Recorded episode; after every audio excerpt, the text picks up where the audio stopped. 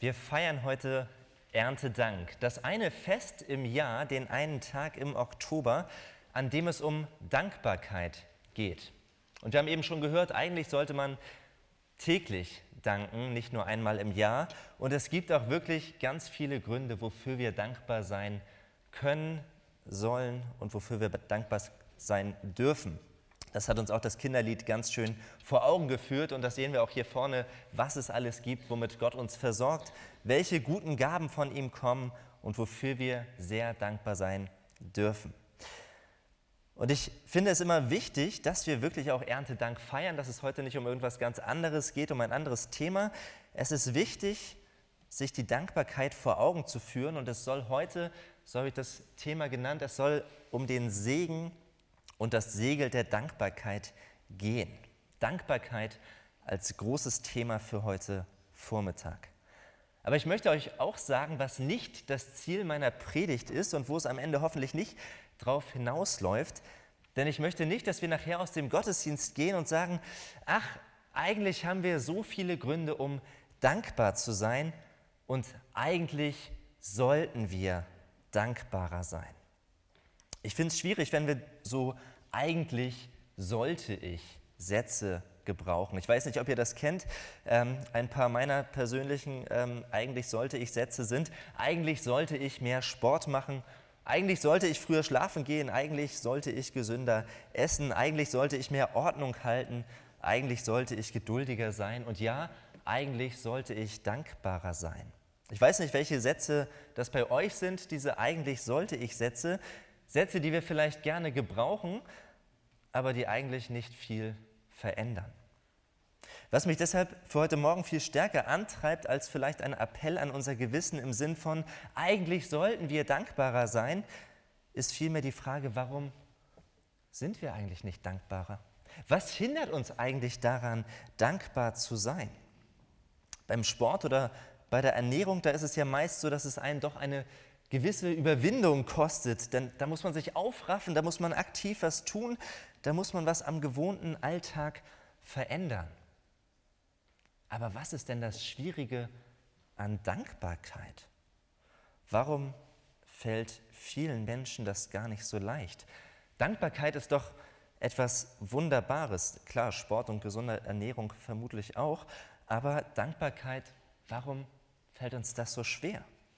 Von wissenschaftlicher Seite, ich habe mal ein bisschen nachgeschaut, was die Wissenschaft zum Thema Dankbarkeit sagt.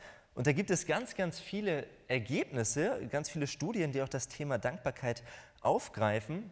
Und ich habe eine kleine Auswahl mitgebracht. Es gilt als wissenschaftlich erwiesen, dass Dankbarkeit zu mehr Fitness, also da kommt man schon wieder dem ähm, ja, Bewegungsgedanken näher, und zu besserem Schlaf führt. Dankbarkeit reduziert Bauch- und Kopfschmerzen sowie Schwindel- und Muskelverspannungen. Dankbarkeit führt zu mehr und besseren sozialen Bindungen. Sie steigert die eigene Motivation und auch die Wahrscheinlichkeit, selbst gesteckte Ziele zu erreichen. Dankbarkeit hilft bei der Prävention von Angst- und Panikattacken und mildert Phobien.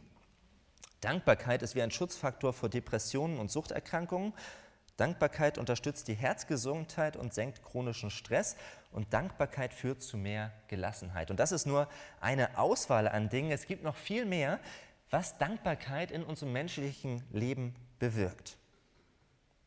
Und das alles ganz unabhängig vom Aspekt unseres Glaubens oder von unserer Beziehung zu Gott.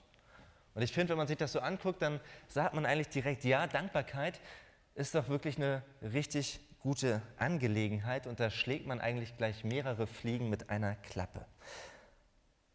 Und doch verstärkt es meine Frage, warum fällt es uns denn oft so schwer, dankbar zu sein?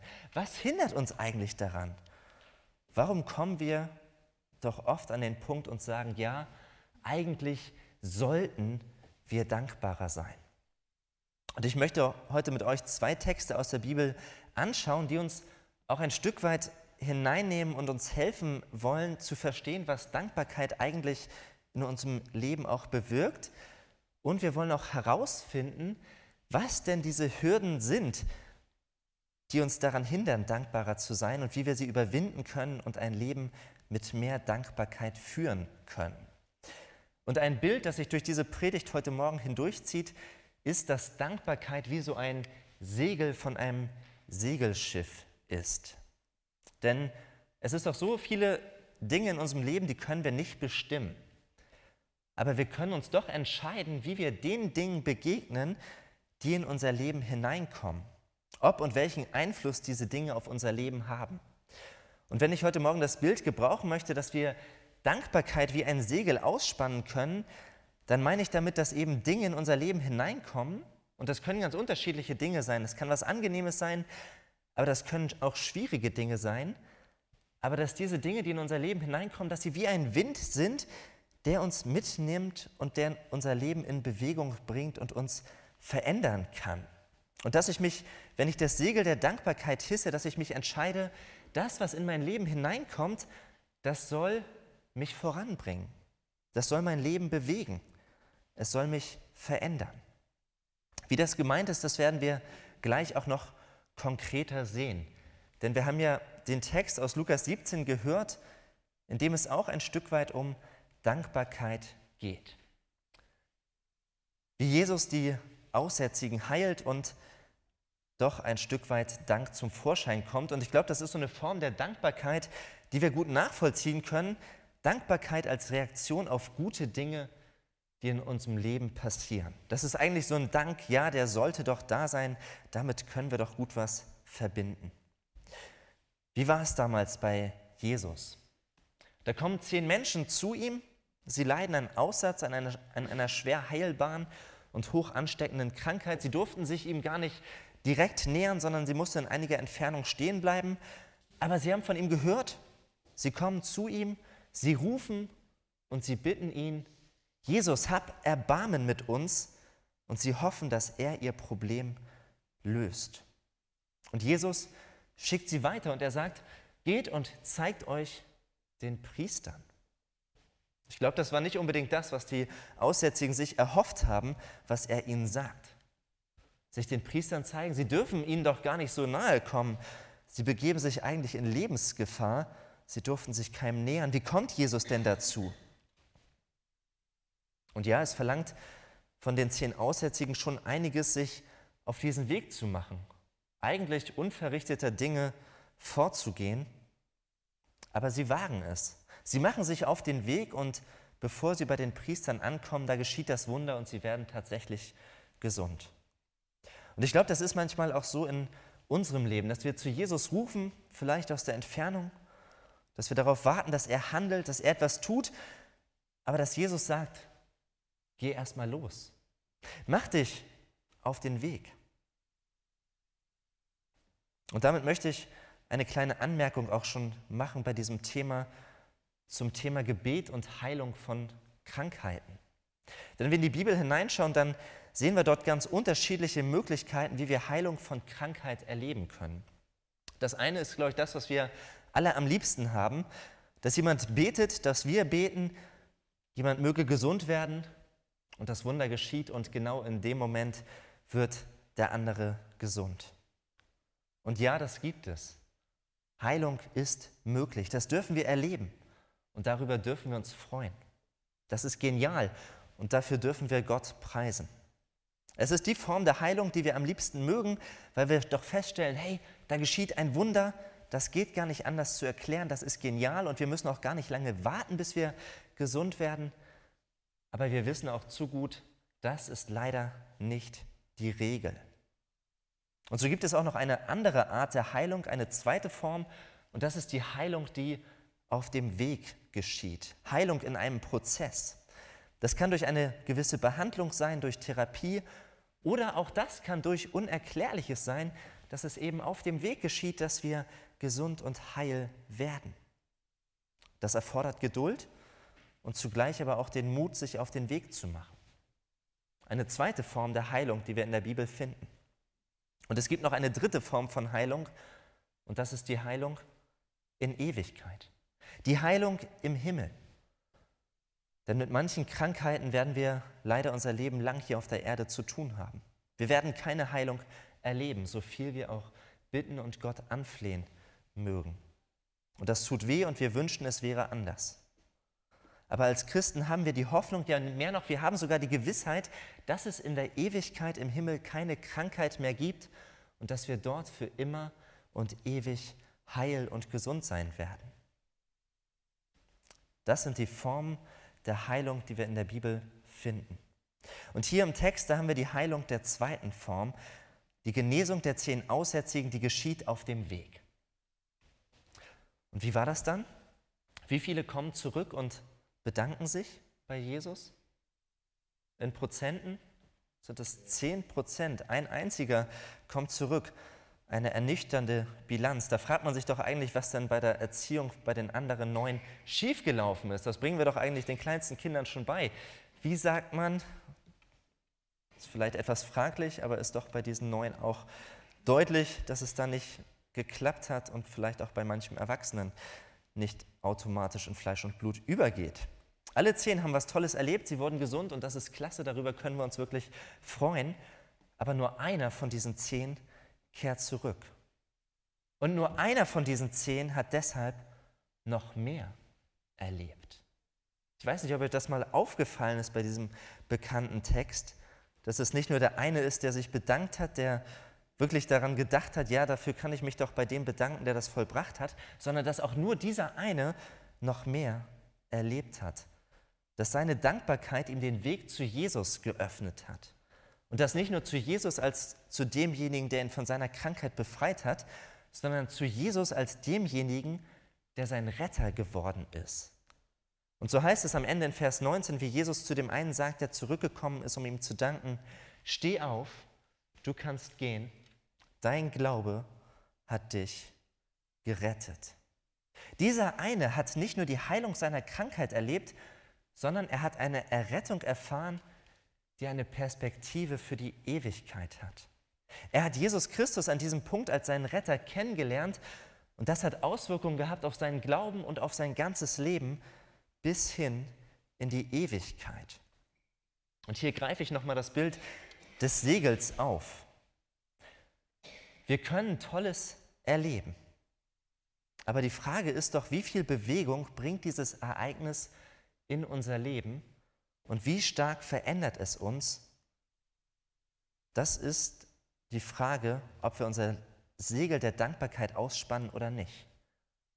Es hat etwas damit zu tun, ob wir dieses Segel hissen und ob wir dann erleben dürfen, wie das Tolle, das Schöne, was wir erleben, uns in unserem Leben noch viel weiter bringt, als nur das Gute zu erleben, was uns widerfahren ist, wie es bei den anderen neun der Fall war. Sie verpassen doch hier großartige Möglichkeiten, weil sie das Segel der Dankbarkeit nicht gehisst haben. Das Segel der Dankbarkeit erinnert uns daran, dass all das Gute, das wir in unserem Leben haben, dass wir es uns nicht selbst zuzuschreiben haben. Das machen wir so gerne.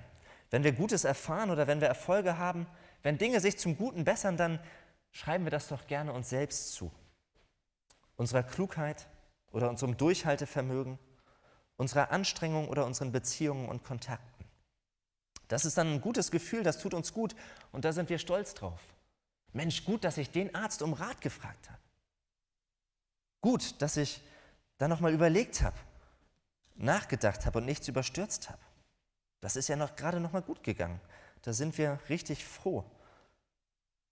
Aber das Problem ist, wenn wir immer nur merken, wir selber tragen etwas dazu bei, dass es uns gut geht, dann brauchen wir eigentlich niemand anderem danken dann verlieren wir damit etwas ganz Wichtiges aus dem Blick. Denn wenn wir das Segel der Dankbarkeit in unserem Leben hissen, dann verändert das meine Perspektive. Es erinnert mich daran, dass das Gute, das in meinem Leben passiert, dass es dafür einen Grund von außen gibt, dem ich das zu verdanken habe. Egal was es ist, sei es die Gehaltserhöhung oder eine stabile Auftragslage, eine positive Arztmeldung oder die Beilegung eines Konflikts in einer Beziehung oder was wir sonst an Schönem und Guten erleben dürfen. Das sind alles schöne Dinge, über die wir uns freuen dürfen. Aber bitte lass uns dann nicht meinen, dass der einzige Grund, warum wir das erleben, bei uns liegt, sondern wenn Gott Gutes in unserem Leben geschehen lässt, dann dürfen wir das Segel der Dankbarkeit in unserem Lebensboot aufspannen und erleben, wie aus diesem Guten, was wir erfahren dürfen, so wie dieser eine Aussätzige es getan hat, der krank war und geheilt wurde, wie aus diesem Guten etwas noch viel Größeres wird, wie daraus noch viel mehr Segen entsteht. indem wir das Segel der Dankbarkeit ausspannen und eine neue Perspektive auf das Gute in unserem Leben bekommen. Deshalb ein Aufruf an Erntedank, freu dich über das Gute in deinem Leben. Aber bleib damit nicht bei dir, sondern mach dich auf den Weg und such die Gründe für das Gute in deinem Leben nicht allein bei dir, sondern auch bei den anderen Menschen um dich herum und bei Gott, deinem Schöpfer und dem Geber aller guten Gaben. Und dann werden wir erleben, wie es einen noch viel größeren und tieferen Segen gibt. Das könnte aber so ein bisschen pauschal bleiben. Ein Aufruf und Appell im Sinne von, ja, wir sollten vielleicht doch dankbarer sein. Aber es gibt noch eine Dankbarkeit, die tiefer geht.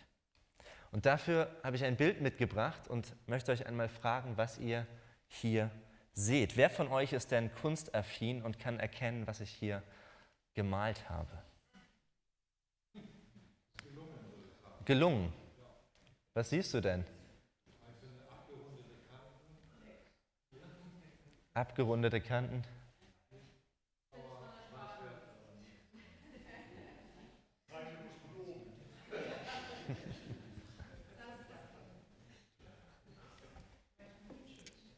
Ein Mundschutz.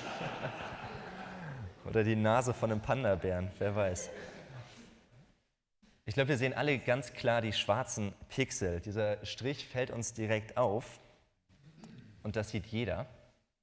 Und bei etwas Überlegung, da erkennen wir vielleicht sogar die schwarzen Pixel und den weißen Hintergrund. Wenn Dankbarkeit für uns immer nur eine Reaktion ist auf die guten Dinge in unserem Leben, die passieren, dann wird Dankbarkeit keine so große Rolle in unserem Leben spielen. Denn das Problem ist, dass wir viel Gutes, was in unserem Leben geschieht, was wir erleben dürfen, wofür wir dankbar sein sollten, dass wir das gar nicht erst bemerken, weil unser Fokus auf dem liegt, was nicht so gut läuft. Dieser kleine schwarze Strich, den sehen wir sofort. Und dem können wir uns auch immer weiter nähern. Ich kann mich so sehr darauf fokussieren, dass ich nachher eigentlich nur noch schwarz sehe. Oder gleich. Das kann auch ein gewisser Wunsch sein in unserem Leben.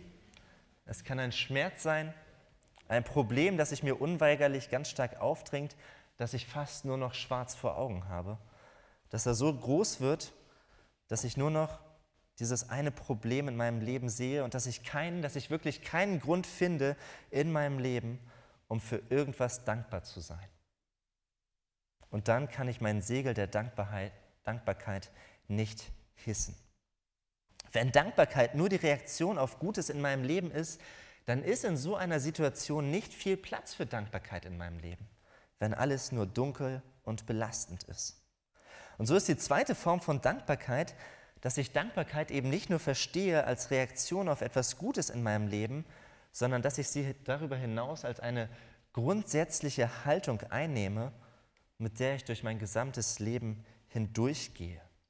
Und damit sind wir eigentlich schon fast bei der Küchenphilosophie von Max. So eine Dankbarkeit befähigt mich erst dazu, nicht nur diesen schwarzen Strich zu sehen, sondern das gesamte Bild an sich zu sehen. Ja, ich sehe die schwarzen Pixel und den Strich und den Balken in meinem Leben, aber es gibt doch auch noch so viel weiße Pixel außen drum herum. Und ja, es ist nicht einfach, gerade wenn man in einer Situation steht, wo der schwarze Balken einen ganz großen Teil unserer Perspektive und damit auch gefühlt von unserem ganzen Leben ausmacht. Und das schaffen wir Menschen nicht einfach so von uns aus, dann noch irgendwo etwas Gutes zu erkennen, wofür wir dankbar sein können. Da brauchen wir Gottes Hilfe für. So viel kann ich hier schon mal sagen. Und wenn wir in die Bibel schauen, dann lesen wir etwas ganz Erstaunliches. Da lesen wir von Paulus, wie er an die Philipper schreibt, ich habe mich sehr gefreut und bin dem Herrn dankbar, dass es euch wieder einmal möglich war, etwas für mich zu tun. Ich sage das nicht etwa wegen der Entbehrungen, die ich zu ertragen hatte, denn ich habe gelernt, in jeder Lebenslage zufrieden zu sein. Ich weiß, was es heißt, sich einschränken zu müssen, und ich weiß, wie es ist, wenn alles im Überfluss zur Verfügung steht. Mit allem bin ich voll und ganz vertraut. Satt zu sein und zu hungern, Überfluss zu haben und Entbehrungen zu ertragen. Nichts ist mir unmöglich, weil der, der bei mir ist, mich stark macht. Und zwei Dinge sind hier ganz entscheidend, wenn wir lernen möchten, wie Dankbarkeit als eine grundsätzliche Haltung in unserem Leben verankert werden kann.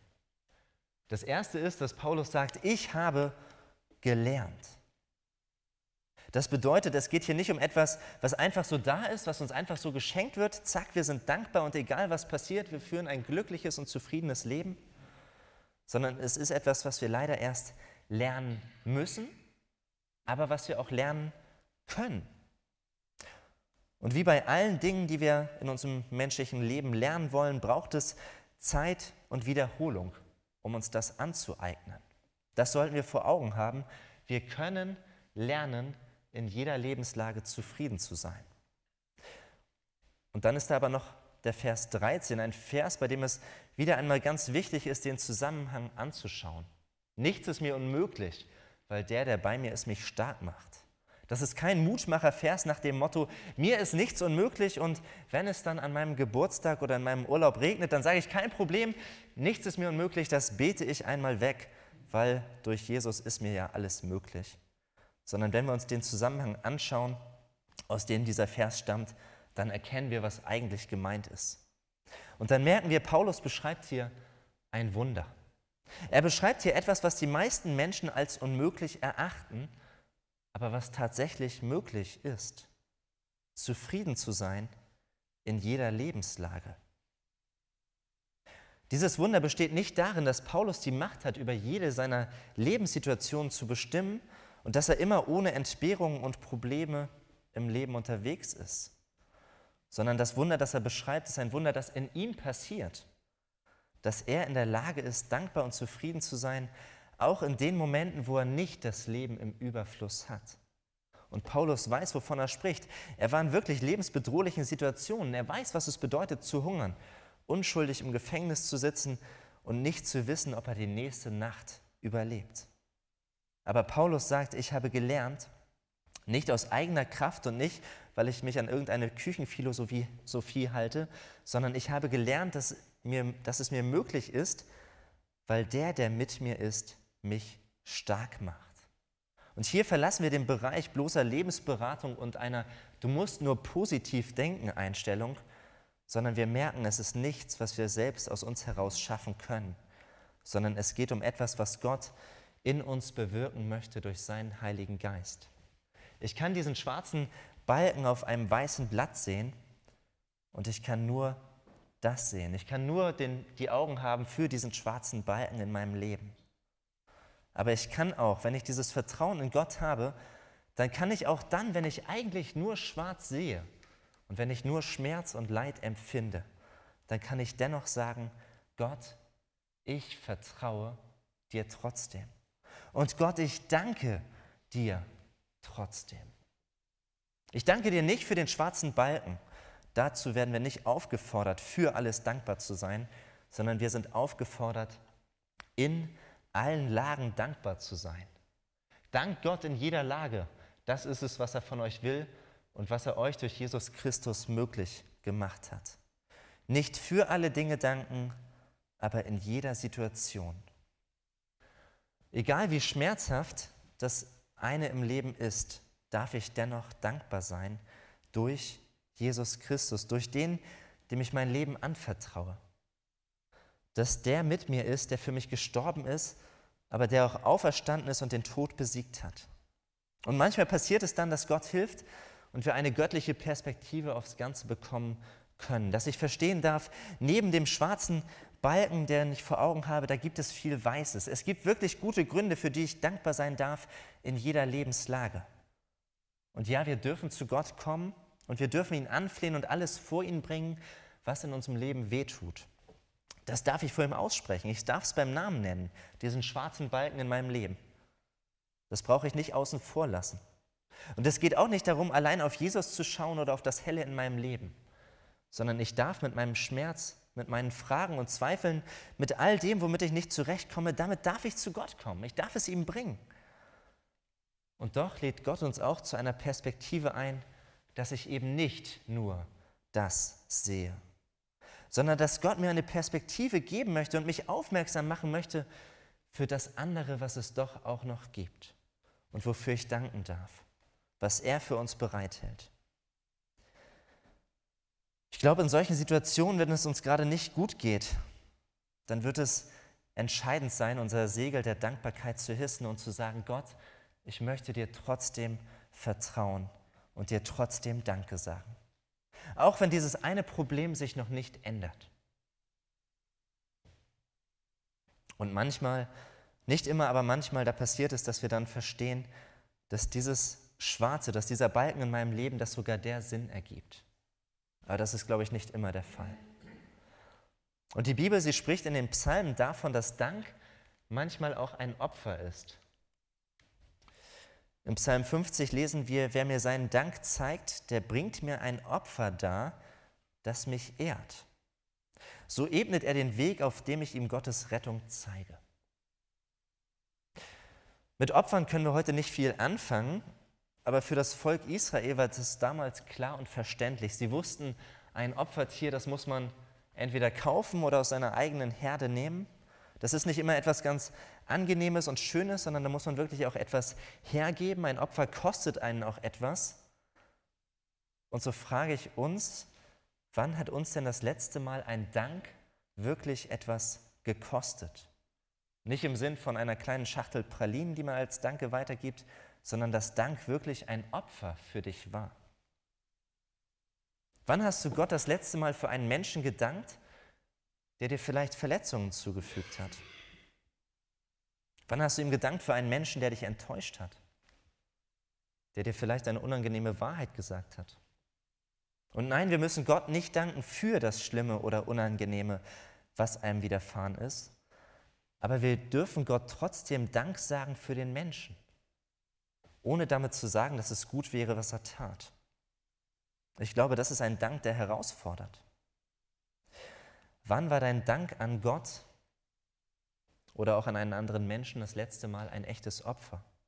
Etwas, wo du sagst, das fühlt sich nicht danach an, dass ich jetzt wirklich Lust habe, Danke zu sagen. Aber ich bringe hier ein Dankopfer, das mich etwas kostet, das mich Überwindung kostet. Ich gehe einen Schritt meinem Herzen voran, denn mein Herz fühlt sich noch nicht danach an, Danke zu sagen, und ich tue es trotzdem. Ich sage Gott Danke für so vieles in meinem Leben, auch wenn der schwarze Balken, wenn dieses Problem immer noch da ist und auch wenn ich eigentlich nur das vor Augen habe. Ich glaube, wenn wir uns diesen Vers aus Psalm 50 anschauen, dann ist es dieses Segel der Dankbarkeit, wo wir erkennen, wer mir seinen Dank zeigt, der bringt mir ein Opfer dar, das mich ehrt. Und so ebnet er den Weg, auf dem ich ihm Gottes Rettung zeige. Unsere Dankbarkeit schafft einen Weg, wie wir Gottes Rettung erkennen. Dass erst die Dankbarkeit uns zu einer tieferen Erkenntnis und zu einem größeren Segen führt. Und hier schließt sich dann noch der Kreis zu dem Aussätzigen, der geheilt wurde, bei dem der Fluss des Segens nicht bei der Heilung stehen blieb, sondern ihn in eine tiefere Erkenntnis führte und ihn dazu brachte, dass er Gott und sein Handeln noch viel tiefer verstanden hat. Und so möchte ich uns an diesem Erntedanksonntag einladen, unser Segel der Dankbarkeit zu hissen und Ausschau zu halten für das Gute, das Gott in unser Leben hineingelegt hat und ihm dafür Dank zu bringen. Zu erkennen, dass wir es uns nicht selbst zu verdanken haben, wenn etwas Gutes in unser Leben hineinkommt, sondern dass es eine gute Gabe Gottes ist. Und dass wir Gott bitten wollen, an uns zu arbeiten, dass wir eine Perspektive der Dankbarkeit einnehmen können in allen Dingen. Auch wenn schwere Dinge in unserem Leben stehen und sie es uns schwer machen, Gott zu danken. Aber dass wir uns doch aufraffen und ihm unseren Dank bringen, auch wenn es uns etwas kostet und wir uns dazu überwinden müssen. Aber dass wir dann auch den Segen erfahren dürfen, wie schwierige Situationen verändert werden durch unseren Herrn und Gott, der alles in seiner Hand hält und der selbst das Unmögliche in uns vollbringen und an uns wirken kann. Gott gebe uns dazu seinen Segen. Amen.